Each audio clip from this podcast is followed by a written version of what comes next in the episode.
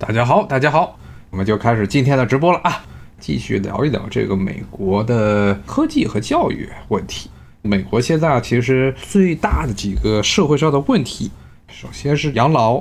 然后医疗，然后可能就是教育了。教育其实是一个现在非常非常头大的问题。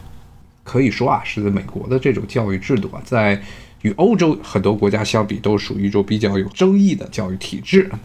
我们今天呢，就来聊一聊美国的教育是从小学，不光是从小学，可以说从学前班 （preschool） 一直到后面的幼儿园，一直到后面的中小学十二年，一直到这高等教育。啊，首先就是美国的这个教育体制，就跟它的很多其他的这些部门一样，比如说像科研呐，包括了很多的社会服务单位，国内叫事业单位的这种情况一样，绝大部分都是地方来办。联邦政府根本不管，之前也跟大家说过，像教育部，美国教育部，它其实对地方的这些学校没有直接的管辖权。地方的学校，如果是这公立学校的话，都是按照这个学区来组织啊。那么这些学区呢，一般都是他们的主要的经费来源都是这附近的用户啊，他们的征的这些税税收来作为学区的财政来源。那么美国为什么中央不管教育啊？这其实从美国一开始。和美国最早的建国之前、独立之前，他们的教育体制就是这样。因为像比如说中国人现在都熟悉的高等教育的院校，比如说哈佛，他们最早就是民间，其实是教会办的学校。是不是说很多大部分的不能说是全部，但是很多的美国东北部的这种所谓的常青藤学校。他们绝大部分都是教会学校，都有很浓厚的教会背景。像哈佛最早就是一个神学院，是为了培养神职人员而办的学校。那么这些学校，他们教授自然科学是其中的一方面，但是更重要的是教这些所谓的神学啊，基督教的一些神学的道理。教会呢，在美国虽然这美国的政治中经常要说所谓的政教分离，但是其实你要看美国这边所谓的政教分离，是指的是政府不要去管教会，而教会其实是可以有很多的办法来影响政府，包括美国总统每次就职的时候都是对着圣经来宣誓。其实就是一个很有趣的现象啊，就是这个美国一开始的这些国父啊，绝大部分是所谓的自然神论，他们认为可能这世界上有一个重要的神，比如说像富兰克林，本杰明·富兰克林，他就认为这世界上可能会有一个那么一个神的存在，但这个神不一定是基督教的那个神。这是最早美国之所以要搞所谓的政教分离的一些基础原因，就是认为这基督教会早期的这些美国国父对基督教会是有怀疑的。但是后来呢，随着美国的这些各个流派的这基督教会在美国逐渐做大，很多政客们他们为了讨好这些教会，所以在很多的方面其实是在对教会这些放水。那么教会呢？当然，现在最直观的一个现象就是最近新冠肺炎，他们美国很多的各地的牧师都在那儿进行布道，甚至今天还有人说，上帝来证明说这个新冠肺炎已经被消灭了啊！这 这就是现在美国的教会的情况。但这种话都能在美国可以堂而皇之的说出来，就可以想见他们这美国这边教会的影响力有多大。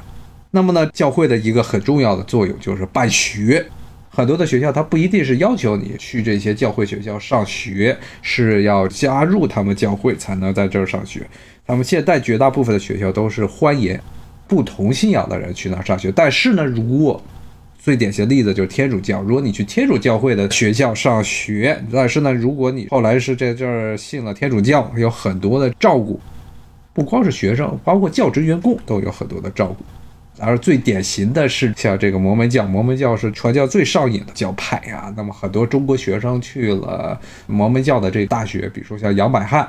很有名的一个摩门教大学，他们就想省点学费啊，因为你如果是这摩门教徒的话，就是免学费。加入了摩门教，加入摩门教之后，想到时毕业之后就人间蒸发。结果他们没有想到的是，摩门教是一个组织性非常严格的这么一个宗教，甚至呢基督教都不认为它是基督教派。这些学生走到哪儿，这摩门教徒就跟到哪儿，最后必须得去接着信这个教啊，变成这么一个情况。所以呢，美国其实到现在，一直到现在，美国的很多的好的大学，比如说像常青藤的学校，包括很多的中小学，非常著名的很多的私立的学校，全部都是教会的啊。这边美国很多的教会学校都属于私立学校，因为没有直接拿公家的钱，一般都是教会办学。比如说最典型的，就像华盛顿这边，华盛顿最好的幼儿园、最好的学前班、最好的小学、最好的中学。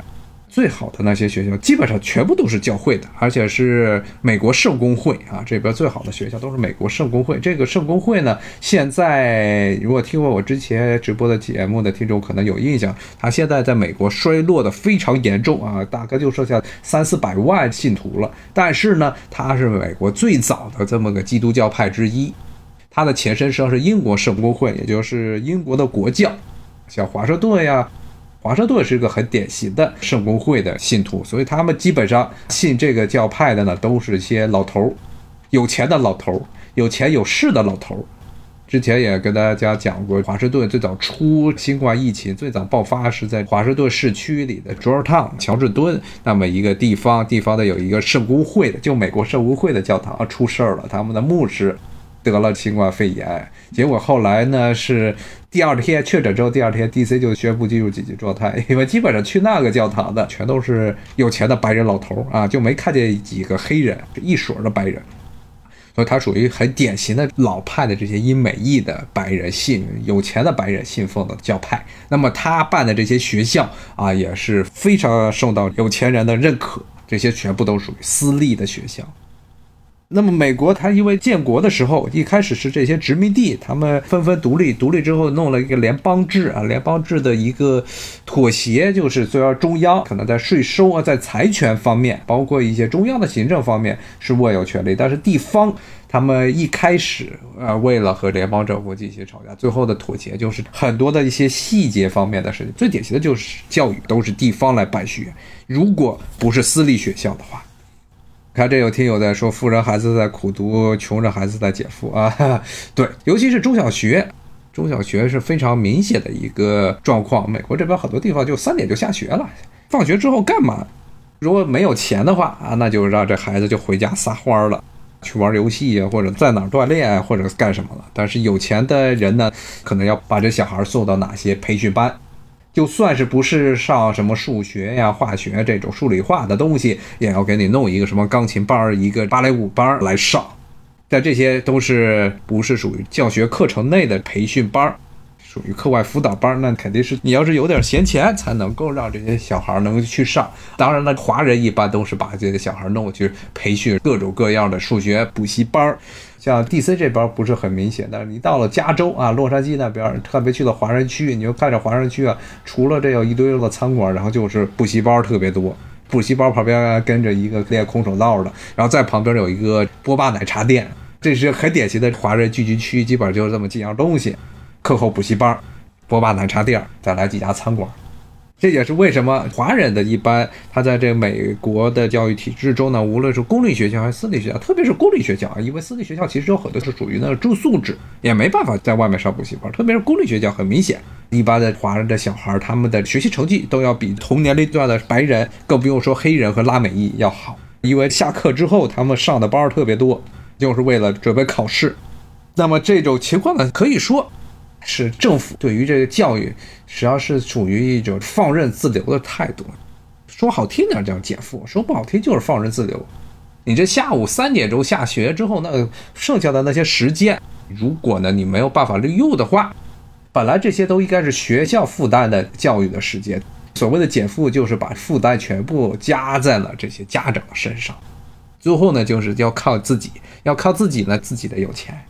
家长有钱，家长就能供孩子上各种乱七八糟的东西，可以说是教育作为带有很浓厚的公益色彩的服务行业进入私有化之后，必然带来的结果就是有钱的人就能把孩子送到好学校，没钱的人就只能让孩子撒欢儿，带来的最直接的后果其实就形成了这么一个阶级固化，很典型的阶级固化，穷人就永远不会升上来。很典型，包括了所谓的常青藤的学校，他们这些常青藤的学校最喜欢干的事情就作秀啊，每年呢都会给几个高额的、巨额的奖学金，说是全额奖学金啊，要给那些穷人家的孩子来做个秀。但是呢，现在再仔细看他们每年这个入学的标准的话，三分之一都是跟常青藤的学校有关联的啊，校友啊或者有钱人家的孩子。他们至少占了三分之一。绝大部分这些人入学之后，主要的事情呢，都是跟自己的同阶级的人进行勾兑，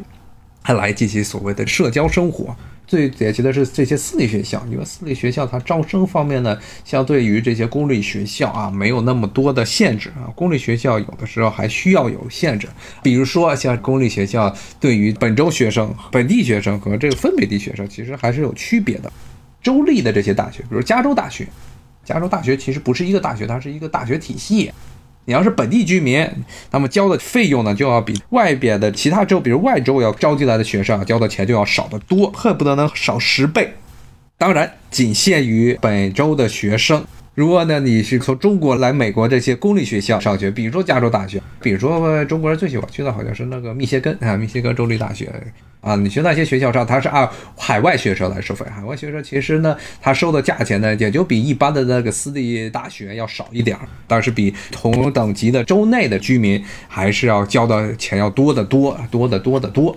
这也是为什么，尤其是前些年，很多大学基本都指着中国的学生来赚钱。很多地方，包括很多的大学，其实都有所谓的中国学生名额要求，每年必须要比前一年都要多招多少个中国学生的人头数。就是因为海外生源是他们主要的收入来源之一，无论是公立学校还是私立学校，他们因为学费都是自己留着用。我看这个听友说，美国后浪不逢时，负债累累。这个负债的问题，就是美国的学费基本上每年都涨得非常猛，一年比一年涨得吓人。学费涨得非常快，但是人的收入，他的工资涨得非常慢。所以呢，很多的，尤其是美国这边的典型的中产家庭，都是月光族。月光族之后，根本父母不可能给小孩有多少的积蓄。很多银行也有小孩的这种理财，说是以后给小孩上学可以去那理财。但是更多的家庭呢，可能就没有办法交太多的钱。你理财至少你得有闲钱拿去投资呀、炒股啊这些东西。你要没有这些，那唯一的办法啊，那就是借学生贷款，所谓联邦政府资助的学生贷款。但是联邦政府说是资助，但是它的一般利率都是很高的。本科是最惨，本科因为是四年，一年现在差不多五六万。那么照这个水平来借的话，基本上一毕业之后呢，就债务上就会出现很大的问题，就必须得赶紧找工作，找不到工作就会出事儿。这个听友问这个中美教育理念啊，咱们的我觉得啊，所谓的后浪和前浪啊，中国的后浪和前浪最大的一个不同点，最大的一个认知啊，其实就是对于美国的很多的社会理念，无论是法律、新闻，然后教育理念的一个不同的这么一个认识，这其实也是今天本来也想讲的这么一个问题。比如说，中国的这些前浪一辈，六零后啊、七零后，甚至有一些少数的一些八零后，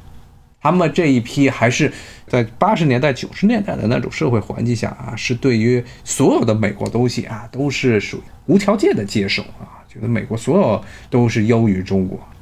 包括美国的这教育制度。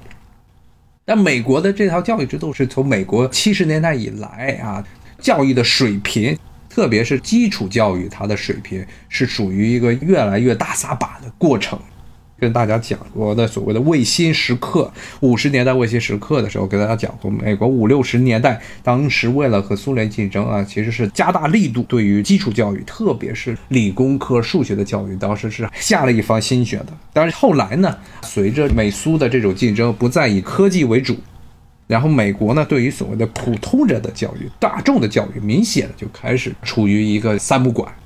所以后来造成的结果呢，就是现在我们看见的这种现象。要是你想让自己的小孩能够接受比较良好的教育，家长必须要烧很多的钱。那，像这个对于学生减负方面，学生不可能减负，尤其是包括美国这样，就像美国这样，它是世界上第一强国，当然现在呢，很多人都负债累累，但是它的底子在那儿呢，无论是它的产业，无论是它的社会的总体的发展水平，还是要比中国高。